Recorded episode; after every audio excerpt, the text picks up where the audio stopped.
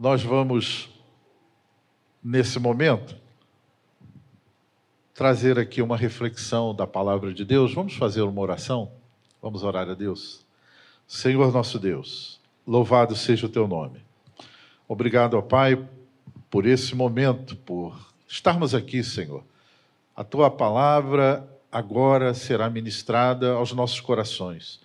E nós pedimos, Senhor, o auxílio imprescindível do Teu Espírito Santo, porque é o Teu Espírito que nos conduz em toda a verdade, Ele que nos guia, Senhor, e que fala profundamente. E aonde, Senhor, o recurso humano, aonde, Senhor querido, o argumento humano, ele não pode atingir, o Teu Espírito vai. A tua palavra é viva e eficaz, é poderosa, Senhor, para atingir a divisão da alma e do espírito. Somente tu, Senhor, pode entrar nesse território, no profundo da nossa alma. Então, Senhor, que a tua palavra nessa noite cumpra o teu propósito. Tu tens um plano, tens um desejo no coração para cada pessoa que está aqui nessa noite. Então, fala soberanamente, Senhor. Fala poderosamente Produz, Senhor, milagres através da tua palavra, transformação, libertação e salvação. Revela-te a nós, Senhor, em nome de Jesus. Amém. Amém. Graças a Deus. Podem sentar, queridos.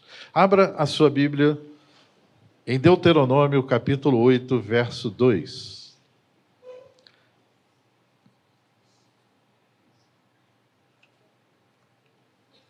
Deuteronômio é o quinto livro da Bíblia, capítulo 8, verso 2.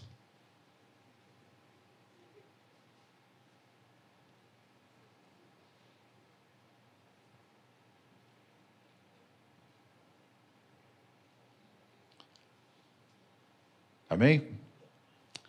Recordar-te-ás de todo o caminho pelo qual o Senhor teu Deus te guiou no deserto esses 40 anos, para te humilhar, para te provar, para saber o que estava no teu coração, se guardarias ou não os seus mandamentos. Amém.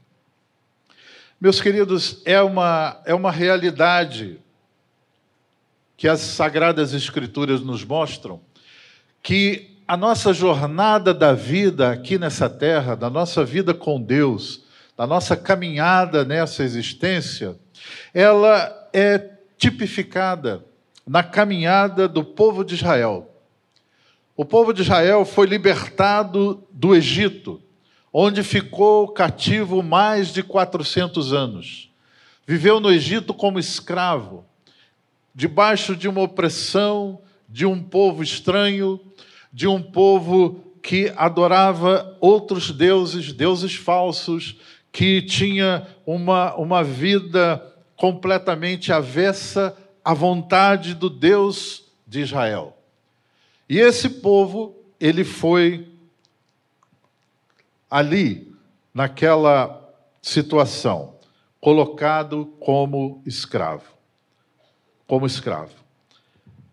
Mas o Senhor livrou o povo. Depois daquele tempo todo de escravidão, livrou o povo do deserto. Livrou, livrou o povo daquela situação. Então, agora, o texto que lemos, quando Moisés estava na frente do povo e eles estavam para entrar na terra prometida, finalmente, depois de 40 anos de peregrinação no deserto, de caminhada no deserto, o povo estava a um passo de conquistar a terra prometida. Estava ali, diante de Canaã. Então, é um tipo da nossa caminhada. Nós também fomos libertados de um sistema maligno, do qual nós éramos escravos. O Egito tipifica o mundo de onde o Senhor Jesus nos tirou, de onde o Senhor Jesus, com a sua graça, nos alcançou. Nós escapamos dessa escravidão, escapamos dessa opressão por causa da graça de Deus, porque Deus se levanta e diz: basta, e livra o seu povo da mão de Faraó. Nós também fomos libertados de uma maneira maravilhosa, de uma maneira poderosa, das mãos do príncipe deste mundo, que é tipificado. O faraó representa o diabo, representa Satanás, o príncipe, o governador desse mundo, esse mundo que é um sistema caído, um sistema corrupto, corrompido.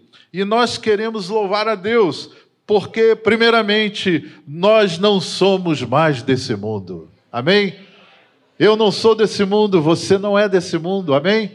Nós estamos agora pertencendo ao reino do Filho do seu amor.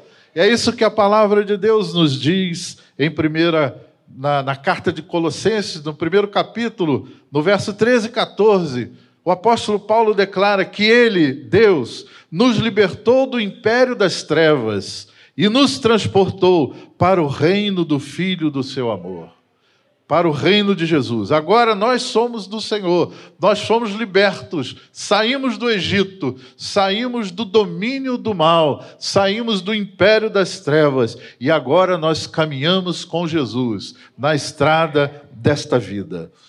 Em segundo lugar, nós lembramos que, tal qual Israel libertado, Agora nós estamos caminhando, estamos também numa jornada. Esse mundo não é o nosso lugar. Esse mundo não é o nosso estado definitivo. Nós não podemos, em algum momento, nos iludir pensando que aqui é o máximo. Lógico, nós temos bênçãos de Deus nessa vida. Deus quer nos abençoar, Deus tem nos abençoado, Deus tem nos dado coisas boas aqui nessa vida. Mas aqui nesse mundo, todos nós também somos é, atingidos por dificuldades, por sofrimentos, por dores, até chegarmos ao, ao nosso destino final, que é o céu. Nós vamos passar por essas situações. Então, esse mundo ele é comparado a um deserto, a um deserto, a um lugar onde nós estamos caminhando com Deus, estamos sendo guiados pelo Senhor, mas nós estamos atravessando um lugar complicado, um lugar de muita dificuldade, muita dificuldade. Então, eu creio que Deus esteja falando aqui conosco nessa noite. Eu creio que o Espírito Santo, de alguma forma, fala ao nosso coração. A gente querida por Deus aqui, que deve estar passando, pode estar passando por uma grande dificuldade está caminhando nesse mundo, nessa terra, e talvez gente que esteja já no limite das suas forças. Está bem cansado. O sol, o calor, as aflições são muito grandes e chega a ponto de pensar que não vai resistir. Mas o Espírito Santo de Deus nessa noite diz para você que entrou aqui com seu coração apertado, você talvez que nos assiste aí pela internet, passando por um momento de, de vale, de dificuldade, de aflição, eu não sei o que é, pode ser uma, uma enfermidade, Pode ser que a sua família esteja com, a, atravessando alguma crise, seu casamento, a, o seu relacionamento com seus filhos. Talvez você esteja há um tempo desempregado e agora estão acabando seus recursos, você não sabe o que fazer.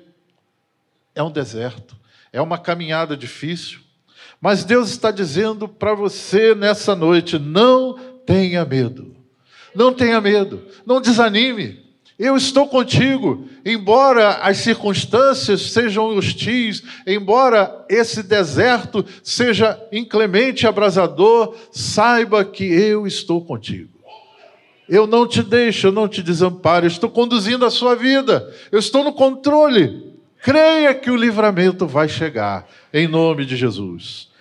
E Paulo nos lembra lá na sua carta aos Romanos, capítulo 15, verso 4: tudo quanto outrora foi escrito foi para o nosso ensino, a fim de que pela paciência e pela consolação das Escrituras tenhamos esperança. Então, queridos, essa jornada no deserto que Israel passou tem muito para nos ensinar, tem muito para que nós recebamos também conforto, alívio, ânimo, porque mesmo em meio ao deserto nós podemos ver os milagres de Deus. mesmo em meio a um deserto, nós podemos descobrir que o nosso Deus, Ele é fiel, Ele está conosco e nunca nos deixa, nunca nos, nos abandona de forma nenhuma. Então, querido, se o deserto é inevitável, nós devemos aprender algumas lições no deserto. E nessa noite, nós podemos meditar o que aprender com o deserto, aprendendo no deserto. Em primeiro lugar, o que é um deserto nessa, nesse contexto dessa mensagem, pastor? O que seria um deserto? Qual seria a descrição? Primeiro, o deserto é um lugar hostil. É um lugar muito hostil. Essa palavra, inclusive, hostil, ela é, no latim quer dizer hostilis, é, significa inimigo. A palavra hostil é inimigo. Então, o deserto é um lugar que nos odeia, é um lugar hostil, é um lugar agressivo para nós. O deserto é um ambiente hostil e ele é potencialmente mortal. Ele é potencialmente mortal, principalmente para seres humanos despreparados. O deserto físico, o deserto como lugar geográfico né, da natureza, ele tem uma característica que descreve por que, que ele é hostil, por que, que ele é perigoso. Porque ele é muito quente. As temperaturas no deserto normalmente beiram ali aos 50 graus. É uma temperatura totalmente desfavorável à vida. 50 graus. E durante a noite acontece algo também, é, um fenômeno complicado, porque durante a noite a temperatura cai a zero. Por quê? Porque no deserto não tem nuvem, não se forma nuvens de água. Então o calor, ele não, não fica retido. Quando a noite chega, o calor vai embora e o frio se instala. Então imagine só um ser humano vivendo nessa condição, 50 graus, daqui a pouco zero graus. É totalmente desfavorável. É um lugar potencialmente mortal. Deserto é um lugar hostil. De, de, dia, um calor tremendo, você fica desidratado rapidamente, você vai suar litros, vai perder toda a água do seu corpo e vai ficar desidratado. A, a, a morte é muito próxima numa situação dessa. Então, nesse ambiente hostil, no verso 15 desse mesmo capítulo que lemos, Moisés vai continuando ah, o seu discurso para o povo que está prestes a entrar em Canaã, mas ele qualifica o deserto como lugar terrível. Ele diz que o Senhor te guiou por aquele grande e terrível deserto durante 40 anos. Serpentes ardentes, escorpiões, terra seca, sem água, e ele menciona que Deus preservou o seu povo, tirando água da rocha. Milagres no deserto, milagres no ambiente hostil. E ele diz ali: ali esteve no deserto, né? esteve no deserto. Então, queridos, o deserto é um lugar hostil. O próprio Senhor Jesus enfrentou isso no seu início de ministério. Ele passou 40 dias no deserto, 40 dias naquele lugar hostil, passando fome, sede e sendo afligido, tentado pelo diabo. O, o deserto é um lugar terrível, além da, da própria situação climática, porque é um lugar habitado por feras, é um lugar habitado por animais é, selvagens, lobos, leões, serpentes, escorpiões, como o próprio Moisés declara. Ou seja, é um lugar de grandes ameaças para a vida humana. Imagine o Senhor Jesus naquele momento ali, passando por tudo isso, a inclemência do clima, a falta de água, de comida e ainda tendo essas ameaças. Animais selvagens. O texto que Marcos escreve diz que o Senhor estava ali, vivendo no meio das feras. Vivendo no meio das feras. Imagine então que você possa estar experimentando essa sensação. A sua vida, além da, da escassez, ela também está enfrentando ameaça, você vive sobressaltado, vive ameaçado, vive com medo. Nós vivemos numa época em que as doenças psicológicas, elas são ah, quase uma epidemia.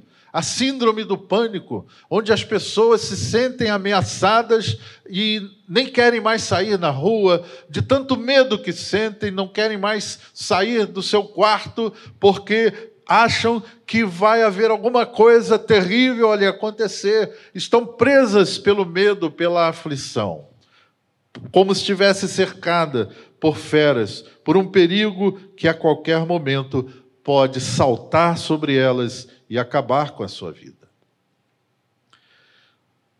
Há momentos, irmãos, em que esses desertos nos surpreendem. Muitas vezes nós caminhamos pela vida com certa tranquilidade, tudo vai bem, conta bancária no azul, ventos favoráveis, saúde boa, família bacana. Mas num, determinado momento nós não sabemos porquê. É como você dobrasse uma esquina da vida e ali você de repente caiu no deserto. Chegou no momento da sua vida em que as aflições, as angústias, os problemas te envolvem, te cercam e você não consegue sair daquela situação. Estava tudo bem no, no, dia anterior e agora chega um diagnóstico hostil, um diagnóstico sombrio e você tem um problema de saúde que você não imaginava que tinha. O seu filho aparece com um problema que você não suspeitava, e aí você está no meio do deserto. De repente, surpreendentemente, está cercado por essas condições. Clima inclemente, medo, ameaças, e você não sabe o que fazer. E o deserto também é um lugar grande, como Moisés disse, é um lugar extenso, e é um lugar em que Dificilmente alguém consegue ter um senso de direção, porque a paisagem é toda igual. É muita areia, é muita pedra, e você perde a direção, você não sabe qual é o caminho, qual é a saída desse deserto, por onde eu vou escapar dessa situação? Deserto. Inesperado. Nós não podemos fugir, nós não podemos escapar, mas a gente precisa atravessar o deserto. Mas como não sucumbir nesse ambiente hostil? Como sobreviver debaixo das terríveis ameaças que o deserto nos impõe? Como escapar dos perigos sem conta desses desertos? Se você se encontra nessa noite, nessa situação, como no meio de um deserto, afligido por circunstâncias contrárias, há uma palavra libertadora de Deus para você. Há uma palavra de Deus no Salmo 91 que diz: Porque tão encarecidamente me amou, também eu livrarei. Poloei no alto retiro, porque conheceu o meu nome.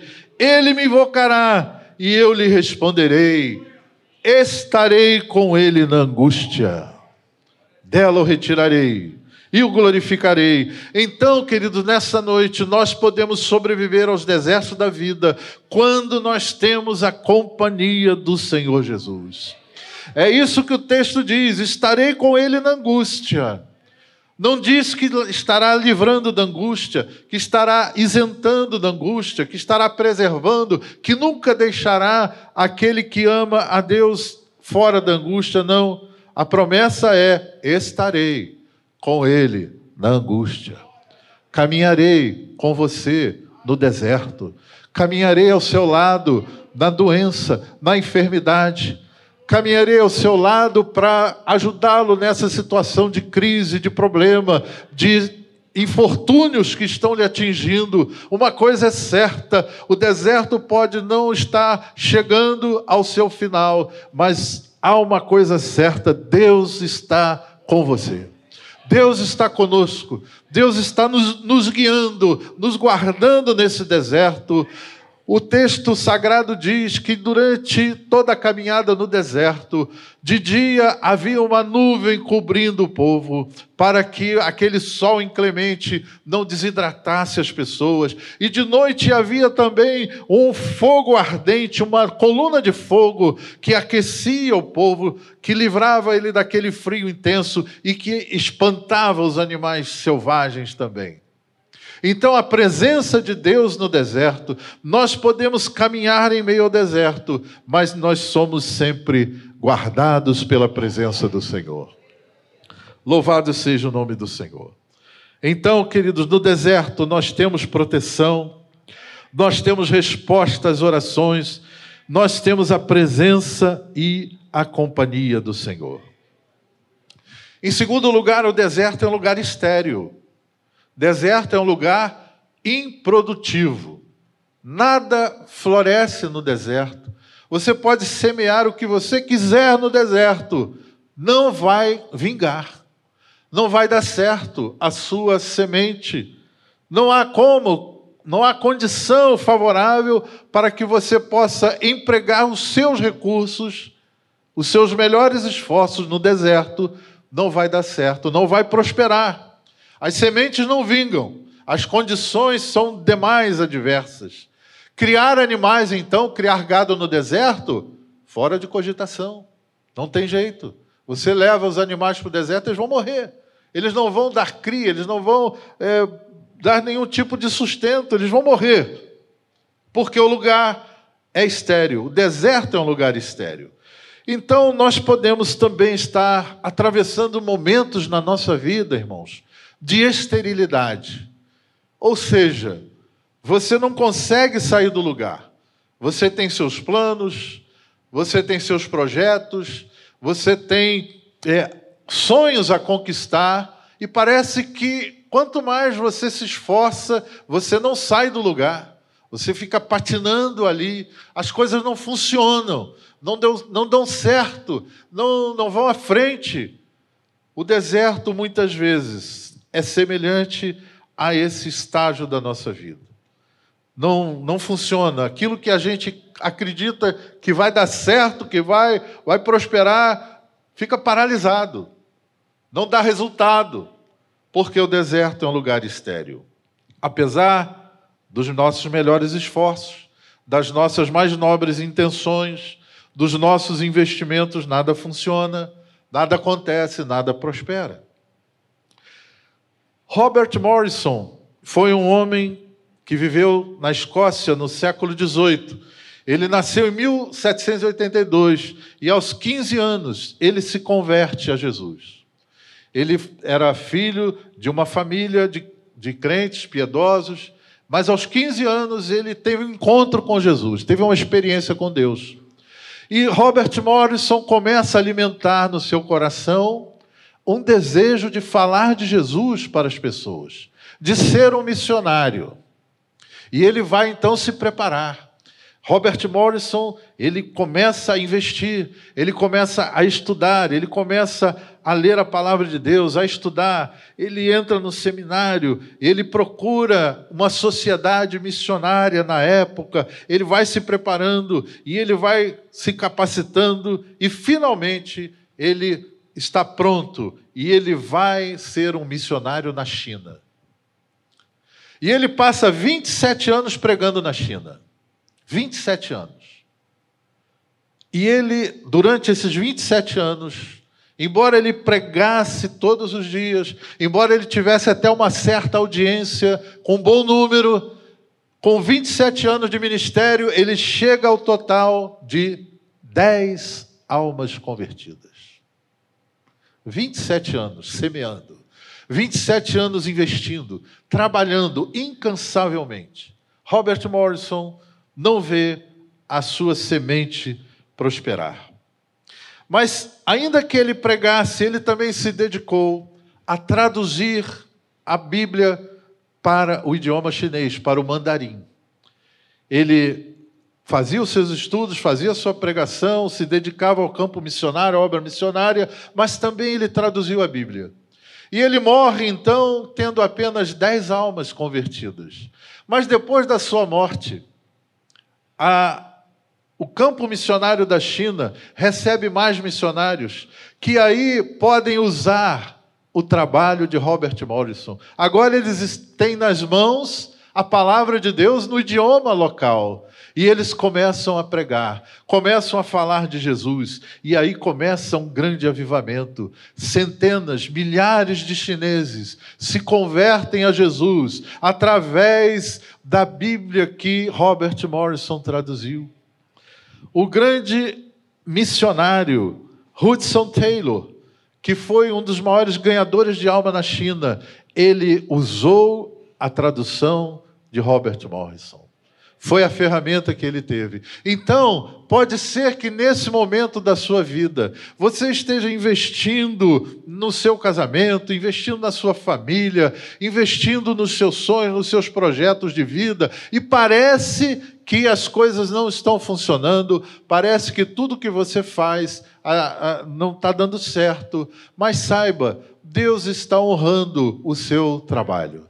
Deus está honrando as suas intenções, Deus está honrando os seus propósitos. Se você está obedecendo a Deus, está sendo fiel a Deus, está trabalhando na obra de Deus e muitas vezes não vê aquilo que gostaria de ver, saiba que o Senhor, Ele é o dono do tempo.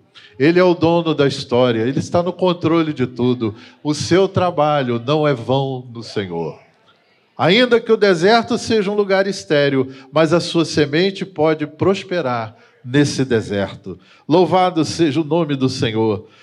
O profeta Isaías, ele fala no seu livro, capítulo 41, de algo extraordinário, de algo incomum, de algo sobrenatural. Diz que o próprio Deus anuncia que abrirei rios em lugares altos, fontes no meio dos vales, tornarei o deserto em lagos de água, e a terra seca em mananciais de água. Promessa de Deus, no lugar estéreo, no lugar improdutivo, ele diz: plantarei no deserto.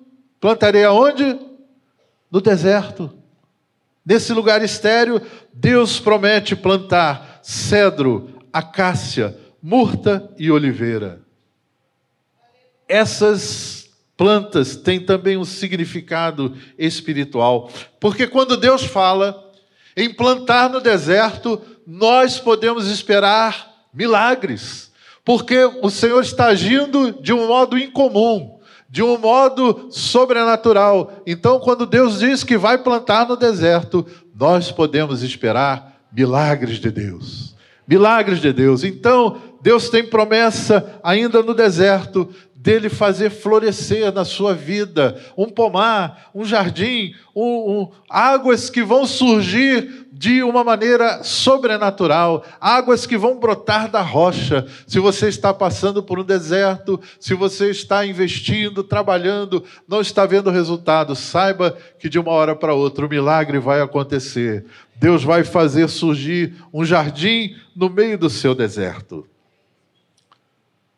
Em terceiro lugar, o deserto é um lugar solitário. Você quer ficar sozinho? Vai para o deserto. Você não vai encontrar ninguém no raio de muitos quilômetros. O deserto é um lugar solitário. O deserto provoca e instala nas pessoas um pesado sentimento de solidão. Atravessar deserto muitas vezes é como a gente se encontra na vida, muitas vezes passando por uma situação difícil e ninguém nos ajuda. Você sofre, às vezes, no meio de uma multidão. Está no meio de uma multidão, mas está sozinho, se sente abandonado. É o sentimento de muitas pessoas. Muitas pessoas se sentem assim, mesmo no meio da família, no meio do seu ambiente de trabalho, mas lá no coração, uma solidão, um sentimento de abandono, ninguém me ama, ninguém me quer. Gente já passou por isso, muita gente passou por isso. Esse sentimento de abandono, de solidão. Nós lembramos do profeta Elias, que também viveu uma situação semelhante, três anos sem chover. O próprio país se transforma no deserto. E Elias é mandado para o deserto. E Elias então começa a nutrir no seu coração esse sentimento de solidão. Ele mesmo diz, quando confronta o povo lá no capítulo 18, quando ele faz o desafio aos profetas de Baal, ele diz: Olha, eu, só eu fiquei aqui. Povo idólatra, povo pecador, povo rebelde, vocês me deixaram sozinho. Eu estou aqui abandonado, sozinho. Eu sou profeta de Deus e estou aqui só. E realmente ele estava só. Ele orou, ele fez a oração, o fogo caiu. Só depois que o fogo caiu é que o povo decidiu ajudar o profeta Elias, porque o, os profetas de Baal estavam fugindo, ó, pega eles, né, acaba com eles. Aí o povo foi lá e acabou. Mas mesmo assim, depois Elias ainda se continuou ainda se sentindo um solitário.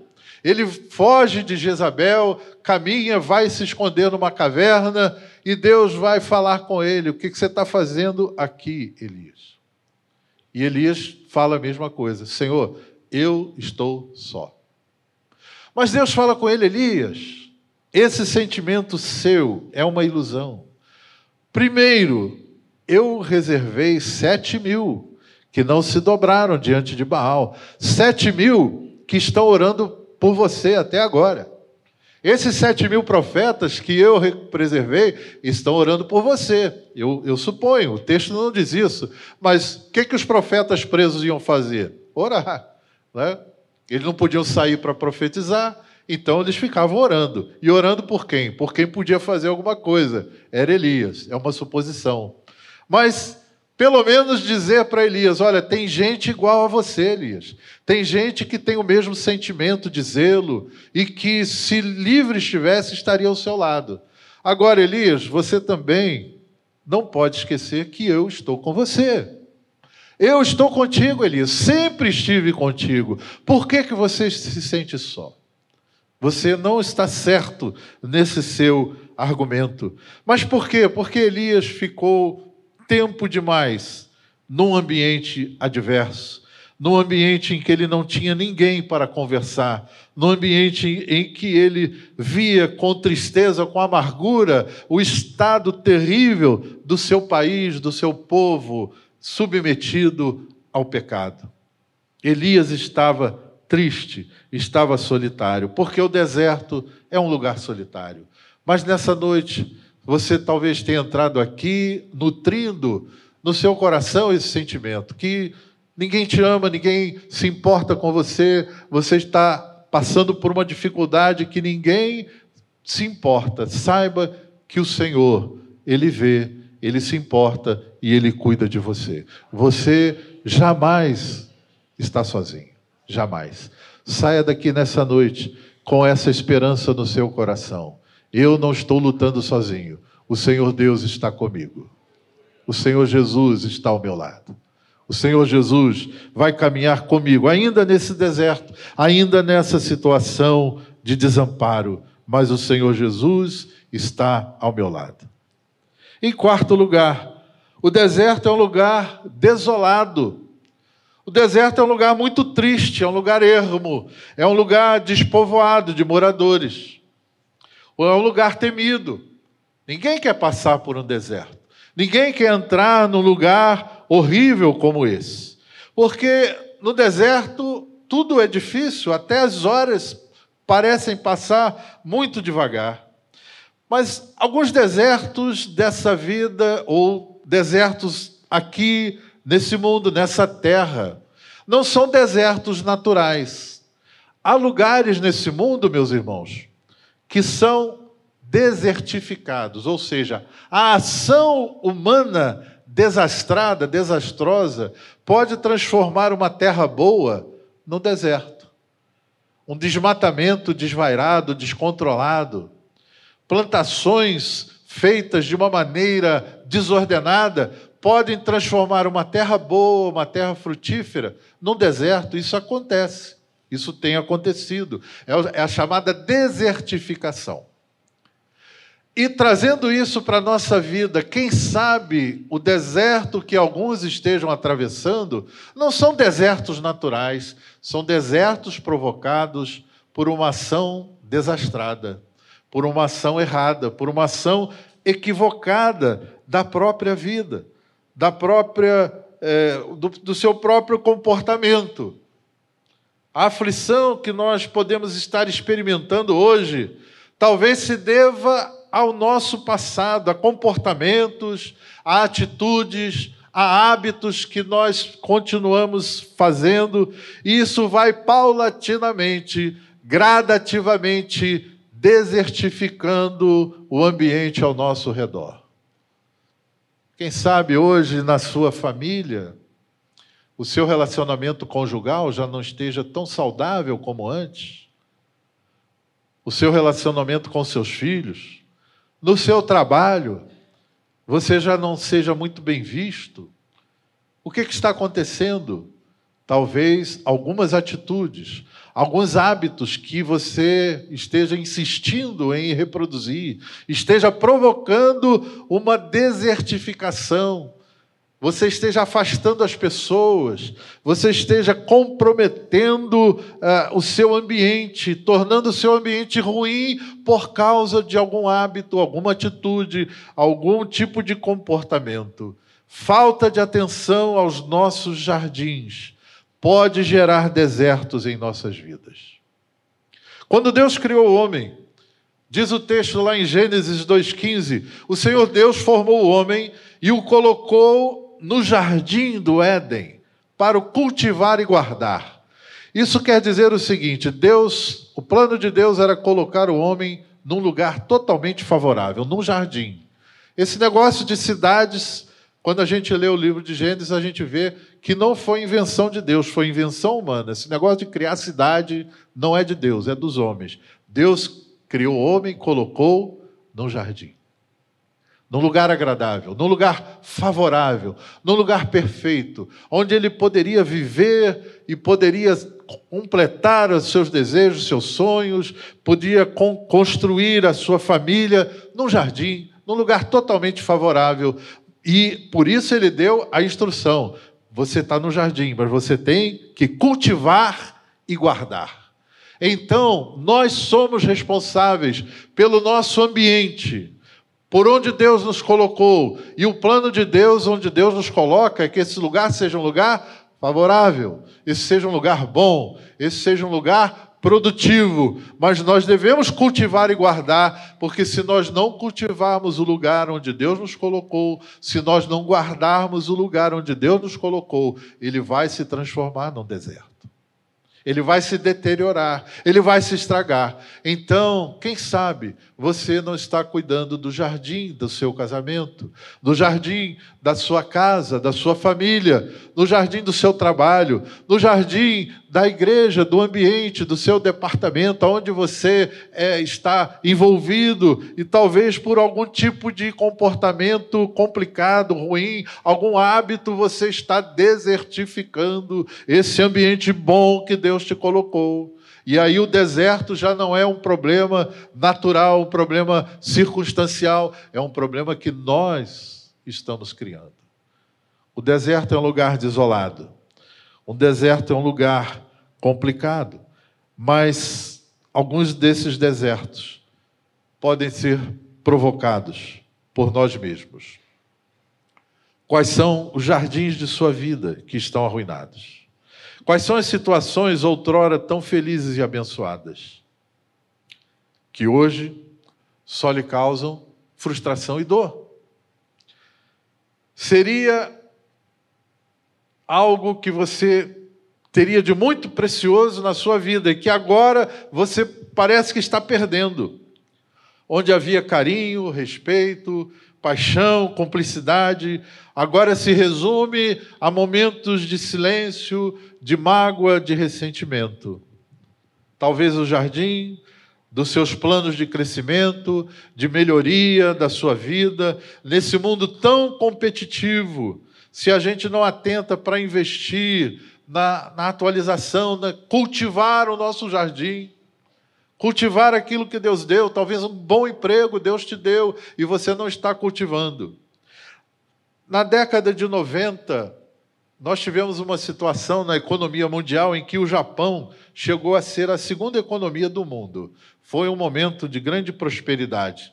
E há uma história de um japonês e um americano que estavam caçando no deserto, na floresta africana. E numa determinada manhã eles acordam assustados porque um leão estava se aproximando. E um leão feroz rugindo furiosamente. O japonês então diz: Olha, nós temos que fugir, nós temos que escapar. E o americano, sim, yes, temos que correr, run. E, e aí eles começam a, a ver: vamos correr, vamos fugir, run. E o japonês calça um tênis de corrida. E o americano olha para ele: Ô oh, rapaz, você está maluco? Você acha que por causa desse tênis você vai correr mais rápido do que o leão? Aí o japonês diz: eu não preciso correr mais rápido que leão, eu preciso correr mais rápido que você. Cultive o seu jardim na área profissional, capacite-se, né? assuma a melhor condição. Mas quem sabe o jardim de que não cuidamos foi a nossa vida espiritual. Lembra dos tempos antigos? Um jardim tão florido, viçoso, cheio do Espírito Santo, falando em línguas estranhas, tendo visão de Deus, ouvindo a voz de Deus, aquela, aquela chama falando de Jesus para todo mundo, até para poste, pregar o Evangelho. Lembra? Aquele jardim que Deus te colocou, quem sabe hoje não esteja assim tão florido. Quem sabe hoje você precisa que o Senhor faça um milagre, que plante no seu deserto, que tire água da rocha, que faça você reviver e sair desse deserto. O deserto é assim, é uma paisagem difícil. O horizonte é complicado, não tem não tem vida, não tem cor. Mas essa paisagem pode mudar hoje.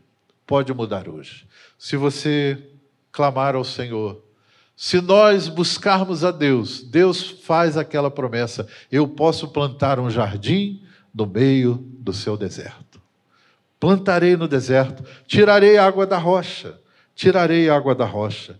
Quando ele fala em plantar algumas árvores, o cedro, o cedro é uma árvore medicinal. Então é uma promessa de cura aqui. Eu vou providenciar a cura que você precisa. A acácia é uma árvore que ela é muito comum no deserto, porque é uma árvore resistente, uma árvore forte, que suporta aquele clima adverso. Então é uma promessa de ânimo, é uma promessa de resiliência, é uma promessa de fé, porque Deus vai plantar acácia no seu jardim. Você está desanimado, sem fé, sem esperança? Deus vai plantar novamente fé, esperança, resistência na sua vida. Deus vai plantar a murta. Murta, além de ser uma planta aromática, ela serve também para fazer cercas vivas. Isso quer dizer, Deus tem promessa de proteção para a sua vida. Você anda com medo, anda assustado, Deus vai erguer muralhas ao seu redor. É uma promessa de proteção, promessa de saúde. E a oliveira é o símbolo do Espírito Santo, o azeite, né, o fruto da oliveira, o sumo da, da, da oliva é a promessa do Espírito Santo. Se você está desanimado espiritualmente, nessa noite o Senhor promete também: eu vou plantar oliveira na sua vida, vou renovar a sua vida espiritual. O azeite, o fogo do Espírito Santo volta para a sua vida, e aí esse deserto espiritual vai se transformar novamente numa vida de ânimo, de poder e de graça, em nome do Senhor Jesus. Amém?